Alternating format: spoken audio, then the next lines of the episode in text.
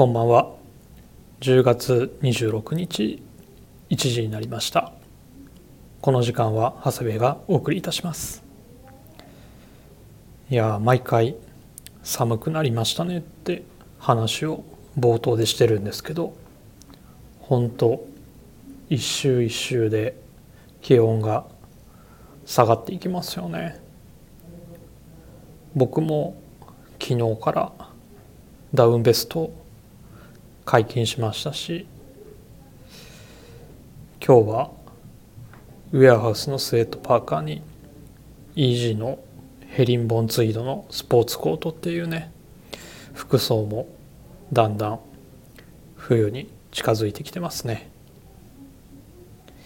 先週はですねいよいよ来週末にコラージュの展示が始まりますのでその出すですね出品する作品をまあ選んでですねそれに合う額とその中に、えー、入れるマットですねを、えー、発注しまして先日額70個届きまして、えー、今コツコツと学装を始めております。まあ全部ね出せるかどうかはわからないんですけど壁が3面ありましてまあそれをね全面埋めるくらいのボリュームで出そうかなと思って事前に準備したの含めて80点ぐらいは用意していこうかなと今せっせと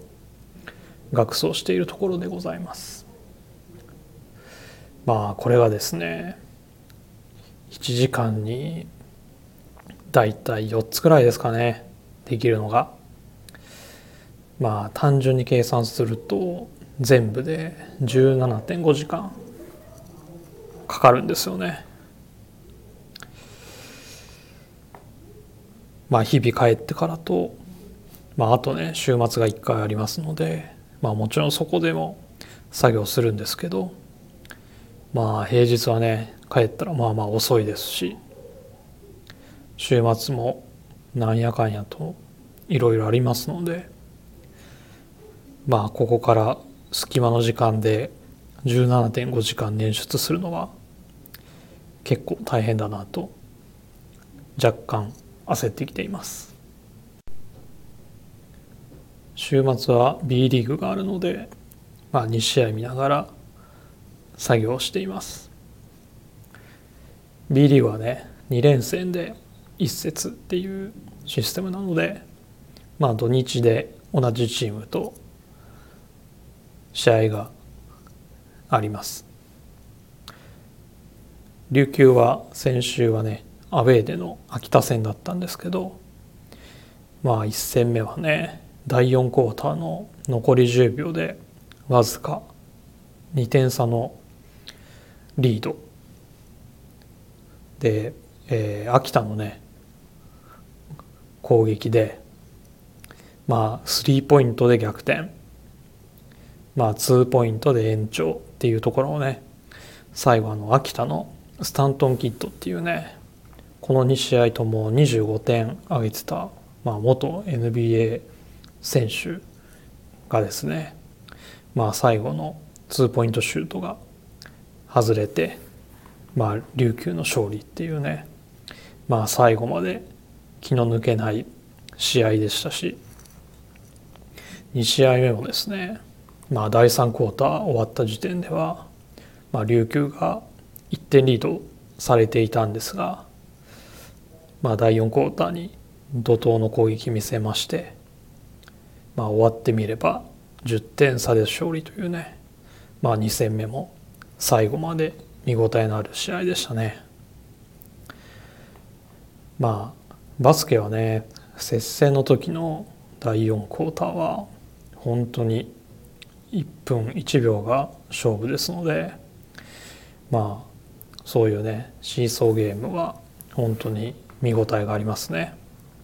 最後の30秒どう使うか10秒どう使うかで試合が決まることもあるのでまあそこもバスケットボールの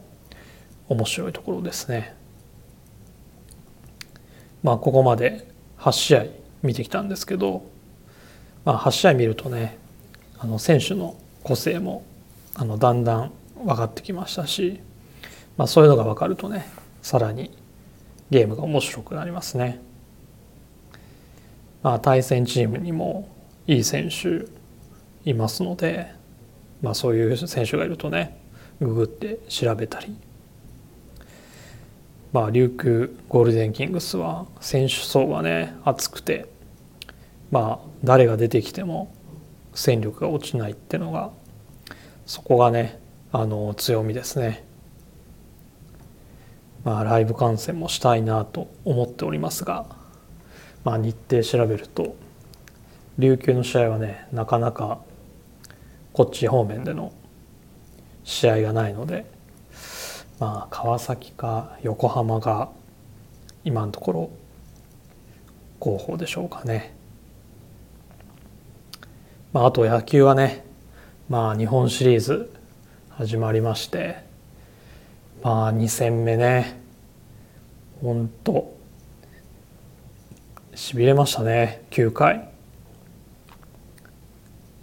20歳のね保守淵山が同点スリーランっていうね。まあ溝端は8回での満塁のチャンスがねを潰してもう終わったかと。そこでテレビ切っちゃったみたいなんですけどもね。いやいやもうねドラマはその後でしたね。今日はね大阪戻って第3戦ですけど。いやどうなるかですね。こちらも見逃せないですね。まああと何といってもね先週の金曜日にありましたドラフトですよね。いやもうね年一のこの時期なぜだかドキドキする一日ですね。まあ今回は9球団でしたかね。1位を表明したちょっと異例なドラフトだったんですけどもまあ非公表の方がねまあ競合もあって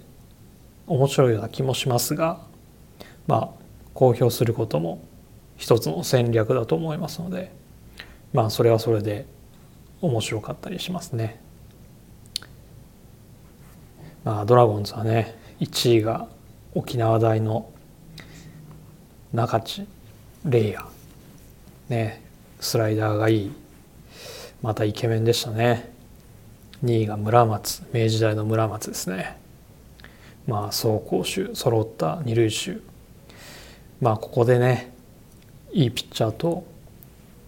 まあ、センターライン守れる野手がいい野手が取れたっていうのはね非常に収穫なんじゃないかなと思います。まあ、3位が森山、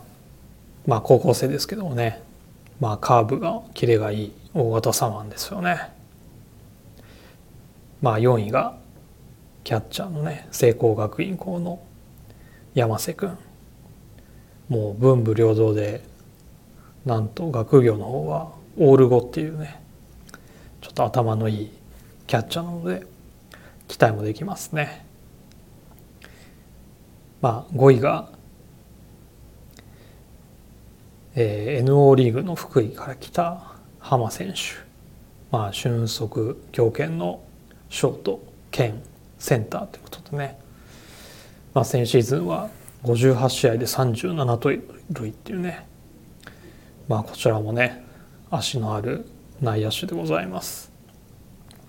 あと6位のね田中幹也選手アジア大学。まあ166センチ64キロっていうね小柄な選手なんですけどもね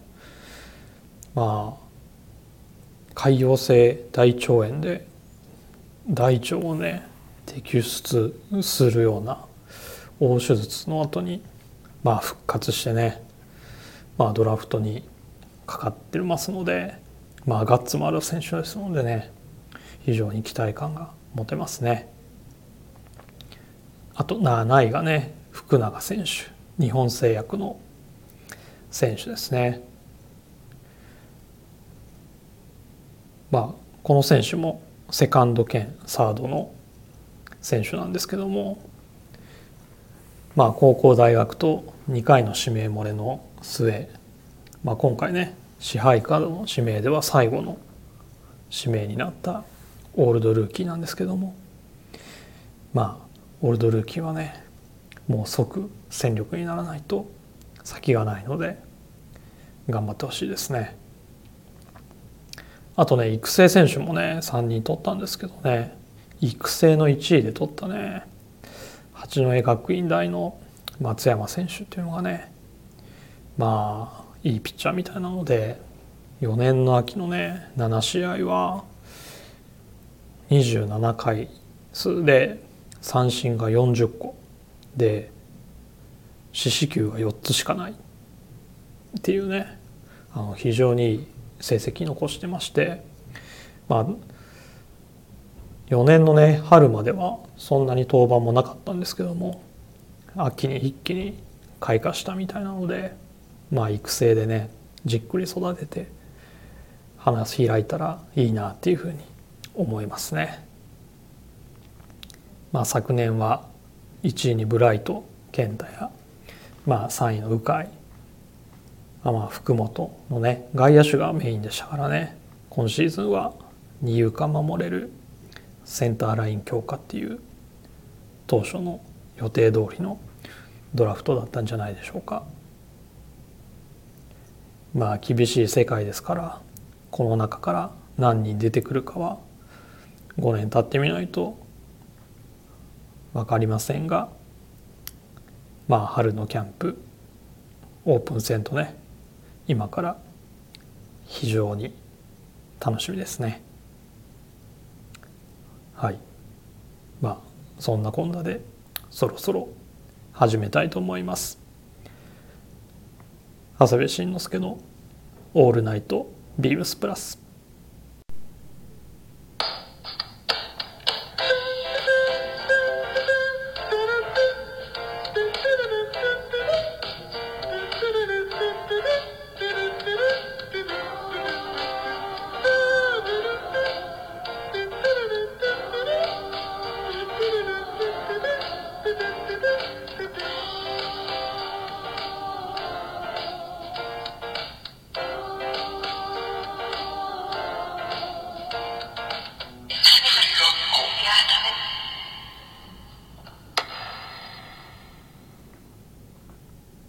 この番組は変わっていくスタイル変わらないサウンド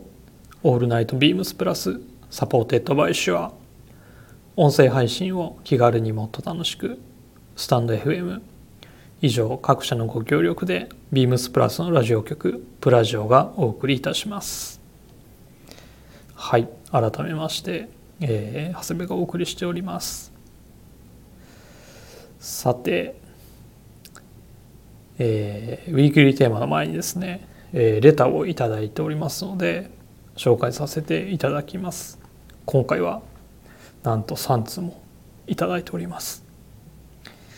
まずはベンジャミンさんからです。ベンジャミンさんありがとうございます。MC の長谷部さんこんばんは。いつも楽しく拝聴しています。これまでの放送で長谷部さんの少年時代に自転車だったりコンバースだったりアメリカ文化の色濃いものを手にされてきたお話をお聞きして羨ましい少年時代をお過ごしだったのだなと思いました。これからもアメリカの文化やものに触れるお話を聞かせていただけたらと思っています。さて話はウィークリーエンド神戸の放送に戻ります。長谷部さんが MC の会にスペシャルゲストにアイススケーター長尾さんがお越しになったのにはとても驚きました。ブッキングの希望を考えた時に MC が長谷部さんゲストに小林さんとアイシスアイススケーター長尾さんを思いつきましたがこれは公開説教が始まる恐れがありビームスプラスの将来を背負って立つであろう若者の選手生命を奪ってはいけないと思い直したりしたものでした。お決めになったのは部長さんでしょうか。聞き始めは何ていうことをするのでしょうと思いましたが長谷部さんは大人の対応でしたしさらにアイススケーター長尾さんは大したものですね。予想の上を行っていました。あの回は本当に楽しかったです。ベンジャミンさんレターありがとうございます。まあアメリカ文化に触れてきたといってももう愛知県のね片田舎でしたのでまあ触れてたといってもほんのわずかでしかないですがまあそのわずかな経験が、まあ、強烈に印象に残ってるっていうことは、まあ、自分に与えている影響がそれだけ大きかったんだろうなとは思いますね。まあ長尾とのね会話本当にねいろんな人にあの面白かったって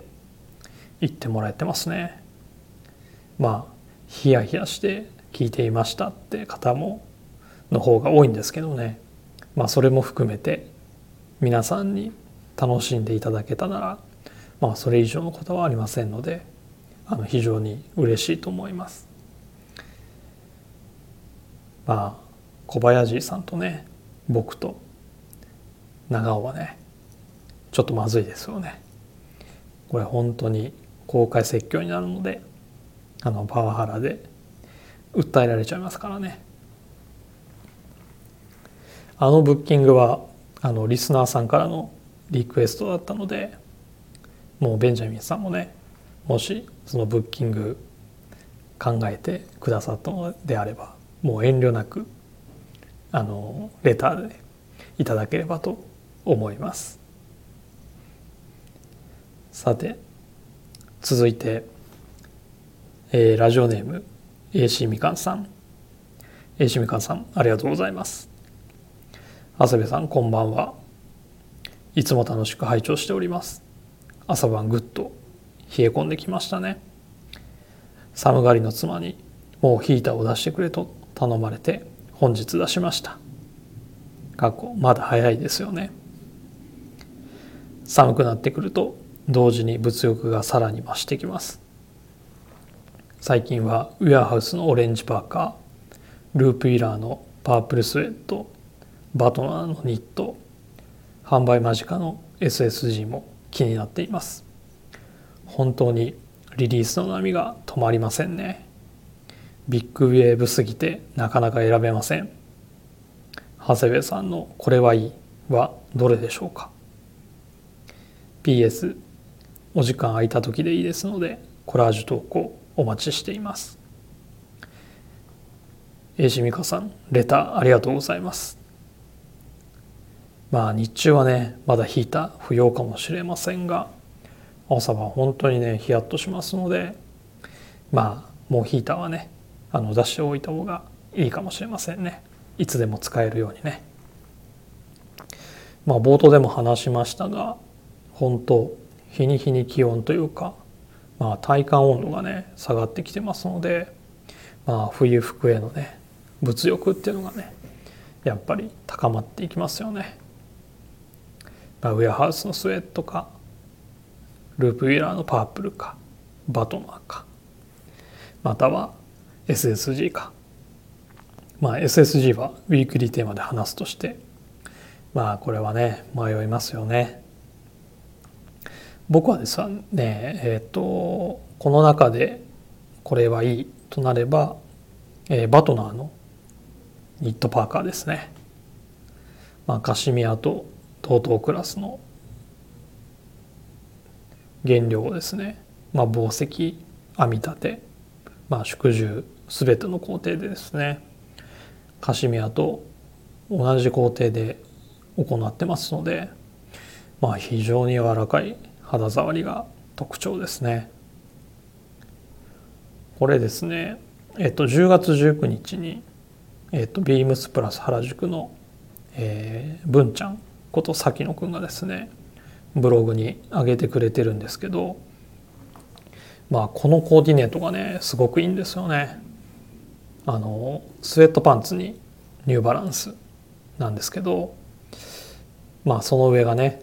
あのスウェットパーカーではなくて、まあ、上質なニットっていうのがね大人のコーディネートですねまあこれに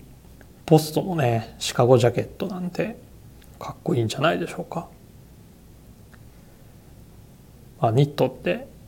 スウェットに比べればまあ手入れもね必要ですしデリケートではあるんですけどもまあまたそれもね愛着が湧く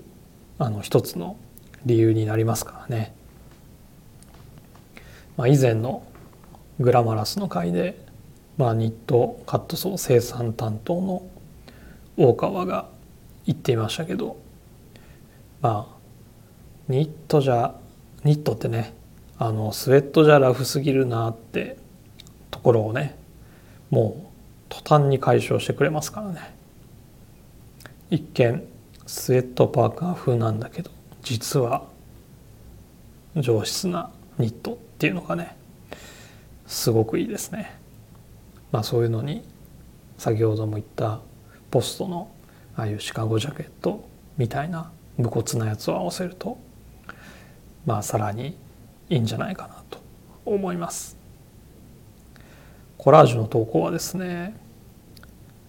ちょっと今そちらに手が回ってないので来月の展示が終わってから再開しようかなと思っておりますのでちょっとだけ楽しみにしていただければなと思います。さて3つ目は、えー、インディゴプラスさんです。いつもありがとうございます。長谷部さんこんばんは。先日久々に長谷部さんとお会いできて嬉しかったです。神戸以来ですよね。もう少しゆっくりお話ししたかったですがそれはまたの機会に。最近のウィークリーテーマは曲にかけたテーマが多いですよね。部長の中でブームなのかな？曲といえばプラジオのプレイリスト作成企画秋冬バージョンはあるのか？部長。冗談はさておき今週のウィークリーテーマは SSG×beams プラスのカプセルコレクションですね。私はストリートファッションは通ってきてないのでオーバーサイズのアイテムはなかなか手を出してこずでしたが今回の SSG とのアイテムはアメリカントラディショナルがテーマになっていて魅力的なアイテムが揃っていますね。フランネルのシャツとスウェットパンツが気になっています。さて千駄木の件も告知をお待ちしてますね。千駄木に行かれた際のご飯でおすすめのお店があります。長徳という町中華。ここはチャーハンがおすすめです。長谷部さんご存知でしたか？ただお店の場所は千駄木ではなく向こうが丘ってものですかね。なんです、えー、千駄木からですと団子坂を上り道なりにまっすぐ進んだ先本郷通りとの交差点角にあります。団子坂の交差点から10分少々は歩きますでしょうか。お時間が取れないかもしれませんが。しかも並びます。昼時は20分近く並ぶことも。チャーハンと卵チャーハンがあります。チャーハンは醤油味。卵チャーハンは塩味。卵チャーハンが人気ですが私はチャーハンを注文します。チャーハンにしかチャーシューが入ってません。でも卵はどちらにも入ってます。私の中ではチャーハンにチャーシューはマストなんですよね。ということでインディゴプラスはチャーハン。お時間が許せばぜひ。インディゴプラスさんありがとうございます。そうですね。土曜日久しぶりにお会いしましたが神戸以来ですね。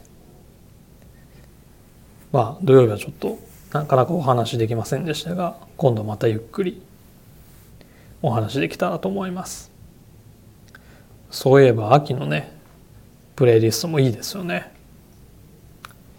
部長やりましょうか。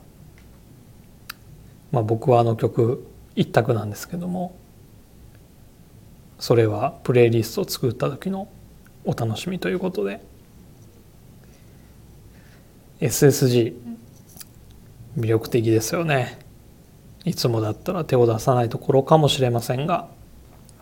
まあ来てみたら来てみてね。しっくりくればギミックも効いててね。おすすめです、まあ、サイズ感っていうのはね体型や好みもありますから、まあ、あくまでも試着してみてしっくりきたらというところではないでしょうか。千駄木のご飯情報もありがとうございます。僕町中華めっちゃ好きなんで絶対行きたいですね。まあ展示するファンアゲインというお店からだと徒歩で15分ぐらいですかね。ググってみましたがチャーハンめっちゃ美味しそうです。この前のね神戸出張の時も PIB のおすすめのお店行きましたけどまああまり行かない知らない街のご飯情報ってね嬉しいですよね。インディゴプラスさんありがとうございます。ちょっと時間見つけて行ってきたいなと思います。さて告知の話もありましたので、えっと、ここでお知らせをさせてください、えー、11月3日木曜日祝日からですね、えー、11月6日の日曜日と、えー、翌週の11月12日13日の土日にですね、えー、コラージュの展示、えー、販売をさせていただきます、えー、場所はですね、えー、千駄木のファンアゲインっていう、えー、お店になります、えー、住所は文京区千駄木3-48-2道館山下の T 字交差点のすぐ近くになります。最寄り駅は日暮里西日暮里もしくは千代田線千駄木ですね。営業時間は11時から19時となっております、えー、インスタグラムアカウントファンアゲインアンダーバー千駄木で検索をお願いいたします。はい。皆様、えー、ご来店お待ちしております。では、えー、今週のウィークリーテーマいきますね、えー、リリースが止まらない、えー、とびきりの。これ歌なんですけど僕これが何だか分かんないんですよね。あの昨日の月曜日の放送を聞いててもちょっとなんだかわからないのであのそのまま読みますね。リリースが止まらないはは、えー、とびきりのコラボだぜ。今週末は SSG とコラボレーションがリリースだ。ズバリ皆さんのはどのアイテムが欲しいですか？毎週のように新商品が発売されるこの荒波に乗ってくれ。ははということなんですけども、えー、いよいよベールを脱ぎます。SSG プラス。まあ、まさかねこんなコラボレーションがあるなんて。まあ想像もしてなかったですね。なのでかなりちょっと興奮しております。まあ全部ね揃えたいところなんですがまあひとまずは。まあブレザー型のコージジャケットですかね。とそれにこの膝バッジ付きのシックスポケットのねミリタリーパンツ。この2つはね欲しいですね。とはいえ買えるかどうかっていうのはね全くわからないんですけどちょっと楽しみですね。皆様のジーンまだご覧になってないですかね。あの SSG の加藤が毎シーズンあの商品説明を兼ねたジーンを作ってるんですけども実はですねえっ、とこの SSG プラスのブレザーコーチに、えー、のページに使われている、えー、とコラージュは、えー、自分が作らせていただきました。まあ、加藤さんのねコラージュには全然かなわないんですけどまあこの企画が始まった時から、まあ、何か作れないかなと思ってはいたんですけど、まあ、時間だけが過ぎてしまってもう間に合わないかなっていうタイミングでですね、まあ、急に思いついてあの急いで作って加藤さんにねあのプレゼンしてあのねじ込んでもらったっていう感じなんですけどもね。なのでね僕も僕にとってもねあのちょっと感慨深いあのシリーズに別あの別注に別注というかコラボレーションにねなりましたねはいまあ当日ねちょっと並ぶかもしれないっていう話なんですけどもまあまあどんな感じになるか全く読めませんがどうぞ皆様楽しみにお待ちください。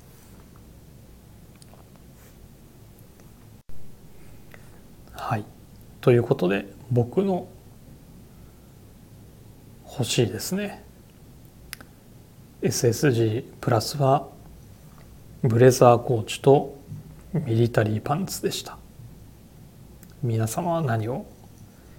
狙ってますか？今日はですねレターが3通もありましたのでもうあっという間に30分過ぎてしまいました。ということでこの辺りで、えー、締めたいと思います。レターを送るというページからお便りを送れます。ぜひラジオネームとともに話してほしいことや僕たちに聞きたいことがあればたくさん送ってください。メールでも募集しています。メールアドレスは bp.hosobu.gmail.com bp.hosobu アットマーク gmail.com ツイッターの公式アカウントもございます。beams アンダーバープラスアンダーバーまたはハッシュタグプラジオをつけてつぶやいていただければと思います。それでは今週はこの辺で明日のスキマプラスもお楽しみください。また来週。